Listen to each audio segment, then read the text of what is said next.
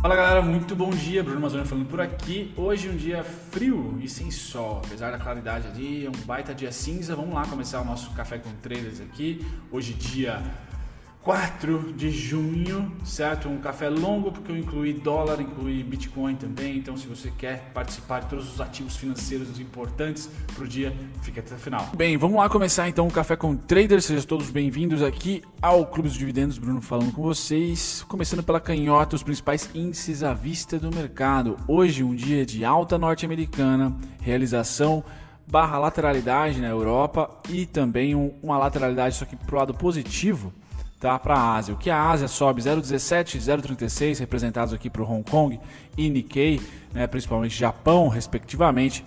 Depois a gente passa para Europa, caindo hoje, DAX 0,86, na verdade realizando boas altas anteriores, e Reino Unido também realizando 0,31 de queda. Quedas amenas tanto para a Europa como são as subidas tá? na Ásia de 0,36, 0,17. O que destaca hoje é os Estados Unidos, tá? subidas aí acima de 1%, tanto o S&P uh, 500 como o Dow Jones subindo. Detalhe para o S&P que é o índice mais correlacionado com o nosso, tá? não só pelo timing da pandemia ter atingido os Estados Unidos muito parecido com o nosso time aqui, com pouco atraso, os Estados Unidos têm, sido, têm uh, se correlacionado mais com o mercado brasileiro, porque o fluxo gringo, principalmente o bruto dele, vem dos Estados Unidos. Então a gente tem que sempre olhar esses dois índices com destaque para o S&P 500, que está subindo 1,36%, Dow Jones subindo 2,05%, então um dia positivo norte-americano, junta isso com as commodities andando bem aqui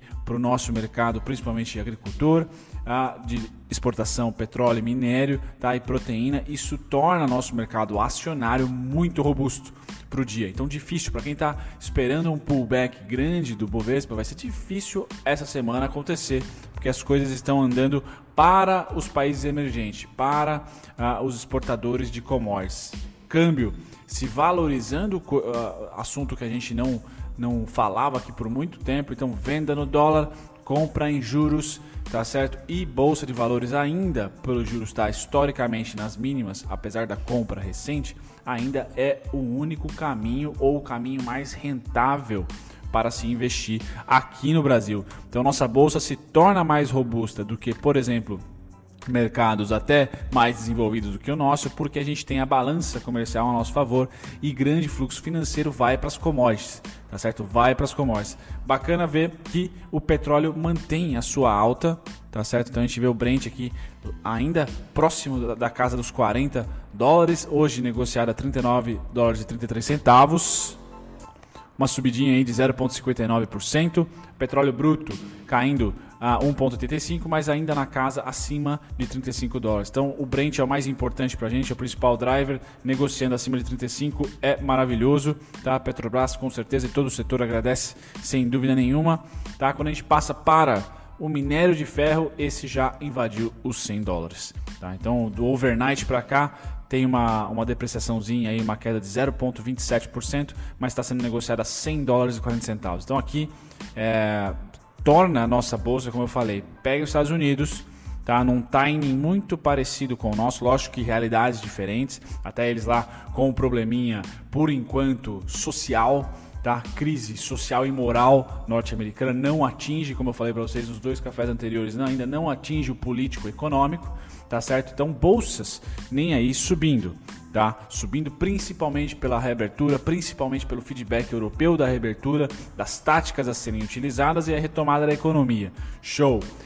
Isso aliado ao grande, à grande performance do setor de tech. Então, os Estados Unidos têm o tech como o, vamos dizer assim, o paraíso para eles no investimento foi muito bem, está indo muito bem, enquanto o Brasil tem a parte de commodities exportação como paraíso. Os dois países têm ali setores da economia que performaram e performam hoje bem durante a pandemia. E isso é legal. Nem todas as, nações, nem todos os mercados acionários, vamos dizer, do mundo têm essa possibilidade de estar tá colocando o dinheiro em um mercado, em um nicho, tá certo? Seja no, no mercado financeiro, seja na economia real, que performa bem. Então acho que Estados Unidos e Brasil têm essa correlação, lógico, devido guardadas as, as, devidas proporções de cada nação, a gente tem ah, dois produtos financeiros interessantes. Nós aqui commodities exportação, muito focado em minério de ferro, petróleo e agrícolas. E eles lá têm todo o setor tecnologia bombando, tanto no e-commerce como no setor de fato tecnologia, como é Facebook e, e, e, Google, por exemplo. Legal. Feito isso, minério de ferro acima de 100 e petróleo a quase 40, é difícil derrubar a nossa bolsa de uma martelada só. Eu vou mostrar para vocês já já que há fluxo de venda, mas para essa semana, no máximo uma lateralização do intraday. Tá, é o que eu espero para o nosso índice BOV. Ouro subindo 0,49%, outro destaque aqui nos metais. Passamos para o agrícolas cafezão subindo 0,92, ainda não tomei o meu. Algodão, uma semana positiva para algodão, tá? Semana bem positiva para algodão, subindo 0,18. Soja neutra, queda de 0,03. Trigo, outra semana, outro uh, grão com subida relevante essa semana, 1,12% de subida para eles. Então, hermanos aqui contentes, embora a sobretaxa lá exista, o trigo se valorizou, pãozinho aí ficando um pouco mais inflacionado, tá certo? O açúcar parece que deixou os 10 centavos, também começa a ter uh, algum tipo de aumento de preço na commodity, tá? Um ciclo de compra em geral nas commodities, é milho 0,46 de alta. Então essa semana nós juntamos pelo menos estagnação ou lateralização das commodities de, grão, de grãos, como eu estou falando aqui para vocês, hoje de uma subida para elas. Nós tivemos minério de ferro e petróleo subindo. O único que desapontou é o que eu vou falar agora, que é proteína animal. Então, para quem acompanha o café há mais tempo, viu o, vamos dizer assim, a análise, a possibilidade tanto dos suínos como do gado de ter alta, suínos um pouquinho antes, lá em março, certo? Metade de março, meiuca de março e, suíno, e gado atualmente com, com tendência de alta.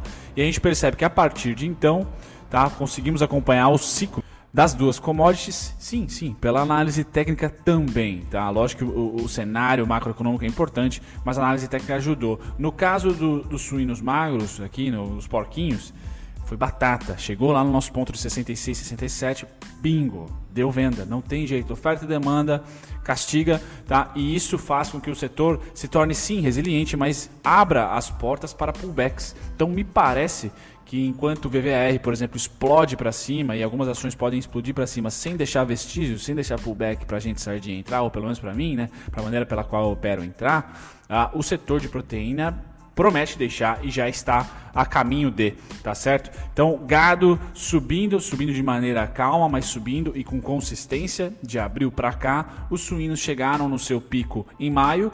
Eu, eu falei aqui com vocês, a gente acompanhou e agora é retração. Tá trazendo o gráfico do, do Palestra Itália aqui, ó. Basicamente, quando a gente chegou aos 66,825, que era o ponto que vocês acompanharam aqui, café por café, tá certo? Caiu. Tá? Oferta e demanda. A gente tirar o, o, o zoom a gente percebe que a commodity tem muito equilíbrio nessa região de preço, que vai de 66 a 77, tá? E aqui também muito equilíbrio, só que na parte compradora, nessa região dos 41, 41.850 até 38.550. Muito bem.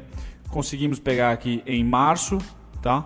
Março, exatamente em março, o suporte e em um mês tá? Basicamente um mês subiu até a sua resistência. Análise técnica purinha ali, nada mais, nada menos.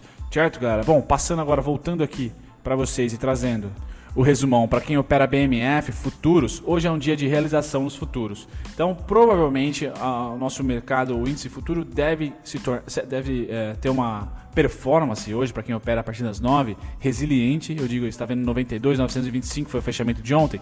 Deve ficar na casa aí, não muito mais, uma oscilação não maior do que 5 mil pontos tá certo? Se vier o pullback. Não acredito naquele pullback de 12 mil pontos, de 15 mil pontos, que acho que todos estão esperando aí do índice, tá? Não essa semana porque a tempestade foi perfeita positiva, né? Então a gente tem ali Estados Unidos se recuperando, ah, nós temos grãos ah, e as outras commodities interessantes para exportação, todas muito bem, tá? Ou pelo menos segurando em patamares de recuperação interessantes de março e abril para cá.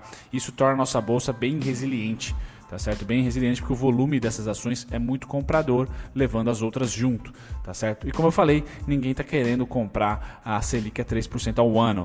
Veja a chuva de follow-ons que a gente tem aí, tá? Ninguém quer emitir dívida atrelada à, à, à taxa básica, né? A taxa referencial. Pois bem, temos aqui então hoje um dia de retração nos futuros, tanto do DAX, Japão, Dow Jones, Nasdaq e S&P. Só que os Estados Unidos, eu acredito que a gente vai ter mais, uh, vamos dizer assim, similaridade com o nosso mercado hoje. 0,50 de queda para o S&P, 0,20 para Nasdaq, 0,49 para o Dow. Então não é uma tendência, uma, uma, uma realização forte.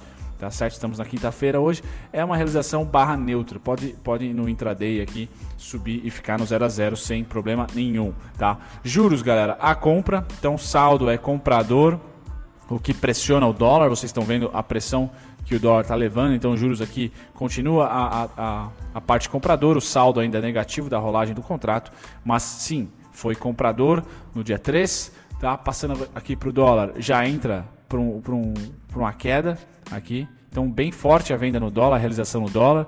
Ah, isso, isso nos traz um, uma tendência no curtíssimo prazo de alta de juros a queda do dólar. Os juros têm uma gordura boa para subir sem impactar a bolsa de valores. Se de repente subir muito, tá? Ah, muito que eu acho, eu acho, na minha opinião, seria ali acima de 7 a 8, tá? Ah, por cento, aí começa a ser bacana comprar tesouro direto e não investir na bolsa, tá certo? Mas por enquanto os juros pode oscilar positivamente, que eu não vejo um impacto na bolsa, um impacto nas ações, tá? E o dólar dar um refresco, uh, principalmente o Banco Central, para as nossas reservas ficarem tranquilinhas ali, é maravilhoso, né? É maravilhoso para a nossa economia, sem dúvida nenhuma, o setor industrial agradece bastante porque ele é o importador, não exportador, tá certo? Então, ótimo. Aqui o dólar perdendo força e perdendo com consistência. Tá? O juro, os juros também uma pressão de compra no curtíssimo prazo. Quando eu passo para o nosso índice futuro, gringos dobraram a aposta. Então, pé trocado aqui no índice futuro é do gringo e não do institucional brasileiro. Tá vendedor o, o, fluxo do gringo, tá certo? No contrato que vence dia 15, tá? Então, falta uma semaninha e meia aí para vencer esse contrato e eles aumentaram de forma veemente aqui a venda.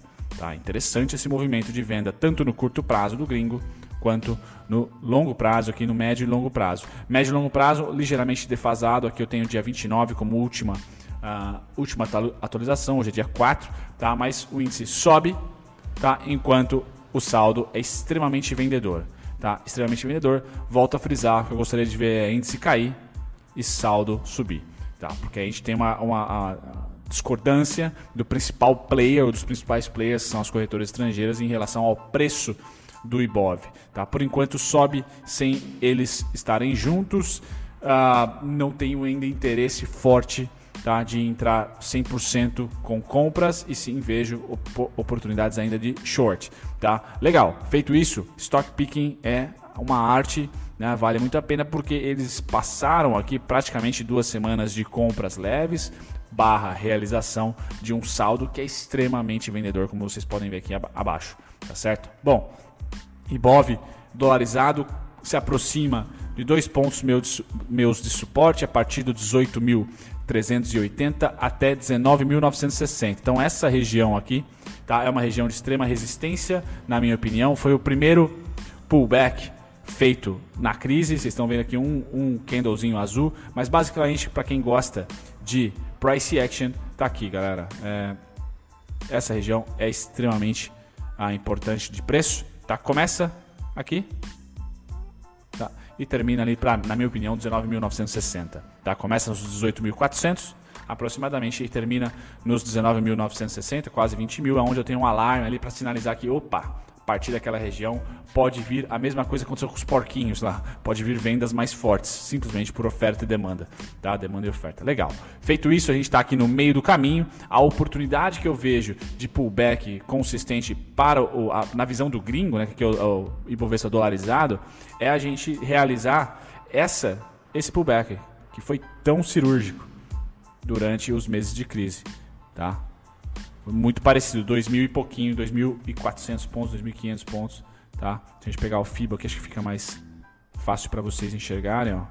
Fundo, topo, fundo, esse cara tá aqui, tá? Caprichosamente você pode pegar os outros também, tá? Para ter ali uma região de pullback. Por enquanto não veio, continua subindo. Quem pegou ah, essa subida simplesmente ah, surfando a onda, sem dúvida nenhuma. Ainda não veio a oportunidade para os rubinhos tá? Dólar. Dólar testando uma região de importância para mim e como eu acho que o dólar vai ser um dos principais instrumentos de hedge, tá? principalmente do institucional brasileiro, eu estou de olho no fluxo no fluxo gringo dele. vendido. Só falo que as regiões para se vender ou para ser roubinho, né? ou seja, se o preço subir será pullback de compra, porque a gente já faz aqui um, um, um, ombro, cabeça a ombro no curtíssimo prazo, tá? São as regiões de 5273, 5342, 5419. Então tá longe do preço, tá? Da mesma maneira que o, do, que o índice Bovespa dolarizado está em tendência de queda, está rompendo fundo nesse caso o dólar e está rompendo topo no caso do índice. Então eu vejo que olhar para a esquerda do gráfico e perceber quais foram os fluxos de compra tá? Quais foram esses fluxos de compra aqui que a gente pode tentar projetar como alvo mínimo para novas vendas. Então, por enquanto, testando fundo, nada a ser feito por mim a não ser observar volume financeiro aqui, ó. Volume financeiro aqui, tá certo? Por quê? A partir dos 5067 eu não tenho interesse nenhum até os 4466. Então aqui é uma grande oportunidade de short, tá? Que eu quero ver se vai entrar grana para levar esse preço até R$ 4,46 aqui no, no futuro. Tá certo? Então, por enquanto, uma semana de decisão, ou seja, assistir com pipoca. Tá? Se voltar a subir, o meu dever é estudar as demandas contrárias. Se eu quero vender, eu tenho que estudar quem comprou para projetar a partir desse momento. Por enquanto, pontos de tomada de decisão, principalmente 5342, de baixo para cima foi resistência, de cima para baixo foi suporte, é o principal ponto de interesse meu. Legal. Bitcoin, nada a se falar aqui. Bitcoin não tem muita volatilidade, né, galera? Então fica repetido. Então os pontos são os mesmos dê um pause no vídeo e marque aí, tá? A partir do 8.985 é suporte, tá? E o suporte ele deve trazer para mim uma demanda conhecida aqui do preço, essa demanda aqui que marcou topo. Então provavelmente deve ser na tendência de alta, deve ser essa demandinha levando até 111 aqui, né? Ah, para baixo 65, 69, tá? E depois os pontos estão aqui para vocês. Tá passando agora para o calendário. Hoje muita atenção somente às 9h30, já já, para o pedido de seguro-desemprego norte-americano. Se continuar vindo abaixo, continuar vindo abaixo, a bolsa lá vai estalancar para cima sem dúvida nenhuma e carrega a gente. Então 9h30 é um driver importante, tá de recuperação econômica recuperação econômica norte-americana, gringos lá com maior apetite para risco, lógico que vão comprar o próprio país, mas sempre sobe uma rebarba para comprar a gente também, por que não? Tá certo? Então, importante esse dado aqui norte-americano. Termino com as principais oscilações do dia de ontem. Galera, hoje eu vou falar da Via Varejo, hoje eu vou falar da IRB, deixa comigo, não não vou, de, não vou deixar passar, tá? Perdão que ontem eu saí do escritório mais cedo, mas pole position para Oi, pole position para VVAR, tá certo? Nas maiores altas aqui eu dou destaque para IRB, muita gente mandou mensagem, então deixa comigo, eu vou fazer, tá? Mas de prima, para quem acompanha o canal, o IPO agora é suporte, tá? E não, assim, não tenho dúvidas que vai ser suporte, pelo menos é a minha opinião forte, que vai ser muito suporte ali, tá? Banco Pan também fiz vídeo e ah, subiu bastante, interessante, tá? São as duas principais, os dois principais destaques e Trisul, tá? Trisul também está na minha lista para falar, legal. As maiores baixas eu dou destaque para vocês ah, para a TRPL4, tá? E BIF. Então, BIF eu estou namorando uma, um segundo round tá certo? Tô namorando o segundo round ali na faixa de 10 e 35, tá? Pode ser o segundo round aí da proteína animal uh, e a alta da commodity, tá? Bom, feito isso, galera, um, um café mais extenso. Agradeço todos vocês, principalmente o café de ontem que foi um pouco politizado por causa da capa. Eu acho que aqui cabe sempre, sempre, sempre discussão. União não é igual a unanimidade. Unanimidade é sempre burra. Adoro discutir política. Para quem não sabe, quando eu fiz minha segunda faculdade, era para ser finanças. Fiz ali duas, três aulas de finanças e pulei para ciências políticas. Isso nos Estados Unidos, no meio da Carolina do Norte, onde né, as duas cidades vizinhas eram ali base ah, militares e depois fui morar na Califórnia. Quer dizer, então eu conheço bastante coisa, adoro uh, esses, esses, essas polarizações e as discussões políticas. O canal aqui recebe de braços abertos sempre comentários políticos, tá? Eu deixo pro final ou de vez em quando eu comento, porque eu, Bruno Mazzoni, sou uh, formador de conteúdo técnico, então não, não tem espaço para política. Mas vocês nos comentários, por favor, sintam muito mais uh, do que. Vamos dizer assim, motivados a iniciar discussões políticas aqui no comentário. Se eu puder participar, eu sempre dou uma olhada lá e respondo. Certo? Um grande abraço para vocês. Tchau, tchau.